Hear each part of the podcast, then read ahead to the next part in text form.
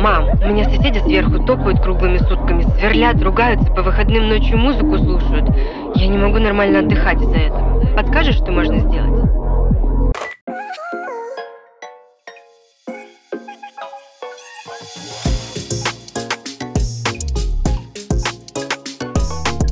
Привет! Вы слушаете подкаст «Алло, мам», в котором я помогу вам справиться со сложностями самостоятельной жизни. Этот подкаст мы делаем в студии Red Barn. Спонсор этого сезона – ВК-звонки – платформа для личного и делового общения через видео и аудиозвонки.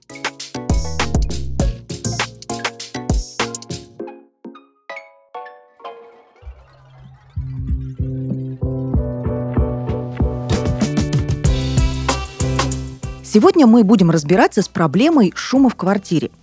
Чем бы ни занимались твои соседи, бесконечным ремонтом или вечным празднеством, на них можно найти управу. В этом выпуске я расскажу, как их угомонить. Для начала обратимся к правовым нормам. Региональные власти самостоятельно устанавливают нормы ночной тишины. Проверь, как именно закон работает в твоем регионе. Обычно тихий час начинается с 11 вечера и длится до 7 утра. В некоторых регионах и городах устанавливают дополнительные правила. Например, в Москве нельзя проводить шумные ремонтные работы с 7 вечера и до 9 утра, с 13 и до 15 днем, а также в воскресенье и праздничные дни. Однако эти условия не распространяются на жителей новостроек. Без ремонта новоселом не обойтись, и в эти часы его можно проводить в течение полутора лет после сдачи дома в эксплуатацию. Теперь, когда мы знаем, во сколько имеем право на тишину, можно переходить к действиям. Допустим, сосед берется за дрель, когда возвращается с работы. Поел, передохнул и сверлит до полуночи. Или же празднует каждую пятницу словно Новый год, а неугомонная собака ему подпевает. Источник шума не так важен. Важно лишь его наличие. Для начала стоит попробовать договориться. Сходи к человеку или спеши с ним в домовом чате – Объясни ситуацию и сошлись на закон. Не возлагай больших надежд на этот диалог, но ситуации бывают разные, и может он прислушается к твоей просьбе. Также можно записать разговор и зафиксировать шум, снять видео в подъезде или в квартире.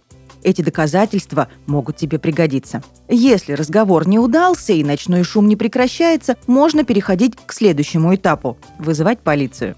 За нарушение покоя в ночное время соседям грозит административный штраф. В Москве, например, придется заплатить от 1 до 2 тысяч рублей.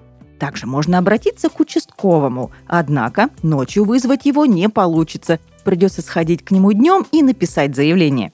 Участковый обязан провести проверку и угомонить шумную квартиру. К сожалению, бывает и так, что все усилия оказываются безрезультатными. Полиция и участковый не хотят разбираться с проблемной ситуацией. Тогда придется идти дальше, обращаться в прокуратуру. Но на соседей писать заявление бесполезно, прокуратура не сможет на них повлиять. В этом случае жалоба просто совершит длинный круг по кабинетам и вернется к участковому. Привлечь внимание прокурора нужно именно к бездействию полиции. К обращению полезно приложить фото и видео доказательства, копии заявлений и обращений. В жалобе обязательно указывать даты и номера всех документов. В некоторых случаях можно воспользоваться и другими мерами воздействия на проблемных жильцов – если у тебя есть подозрение, что сосед делает перепланировку, то стоит проверить ее законность. Отличить ее от обычного ремонта бывает сложно, но явные признаки обычно заметны. Несмолкающий перфоратор, большое количество строительного мусора и сломанных кирпичей. В худшем варианте можно обнаружить следы соседского ремонта и в собственной квартире, трещины в стенах, внезапные проблемы с вентиляцией и канализационными трубами. Несанкционированная перепланировка несет угрозу всему зданию, так что тут уж речь не просто о шуме, а о безопасности. Чтобы организовать проверку, подай заявление в управляющую компанию или обратись в местную жилищную инспекцию. Надзорные органы проведут проверку, и если опасения подтвердятся, соседа привлекут к ответственности. Алло, мам.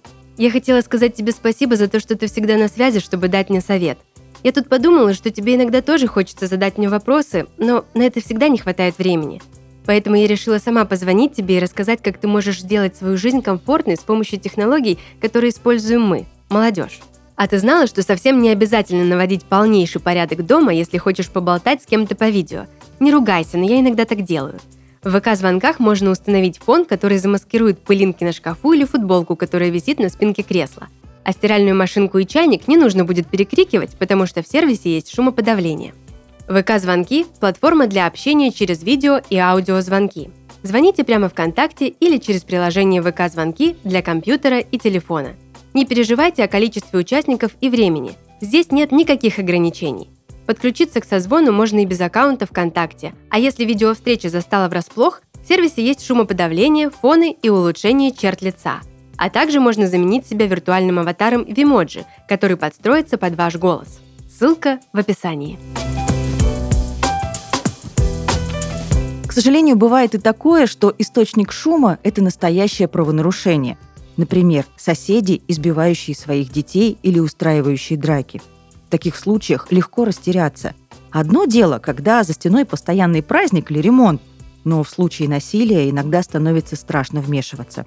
Однако отреагировать просто необходимо, позвонив в полицию по номеру 102 или напрямую в районное отделение – чтобы повысить шансы на проведение проверки по твоему обращению, придется представиться. Анонимные сообщения часто остаются без внимания полицейских. Назови адрес дома, номер квартиры соседей и подробно сообщи все, что знаешь о происшествии.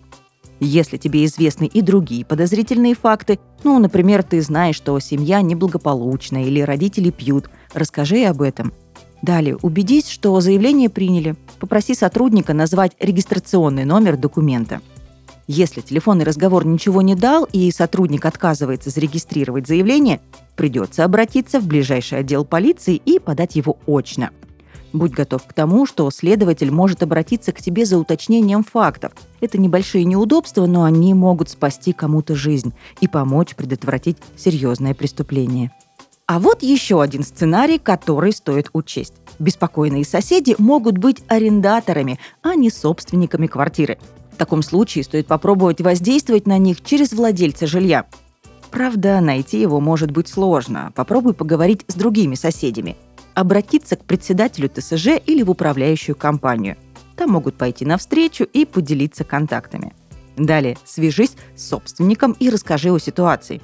Если инциденты будут повторяться, сообщай о них и указывай данные собственника при обращении в полицию. Самая крайняя мера, которую ты можешь предпринять – подать на шумных соседей в суд.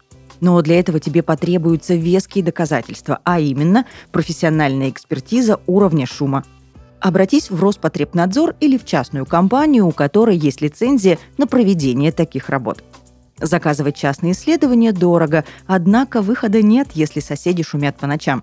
Роспотребнадзор проводит экспертизу только в дневное время – можно попробовать уговорить других страдающих соседей скинуться на вызов экспертов. Скорее всего, они тоже заинтересованы в том, чтобы шум прекратился. Самостоятельно провести замеры не получится, суд не примет их как доказательство. Если нарушение получится подтвердить, то ты можешь потребовать от соседей возмещение убытков и моральную компенсацию.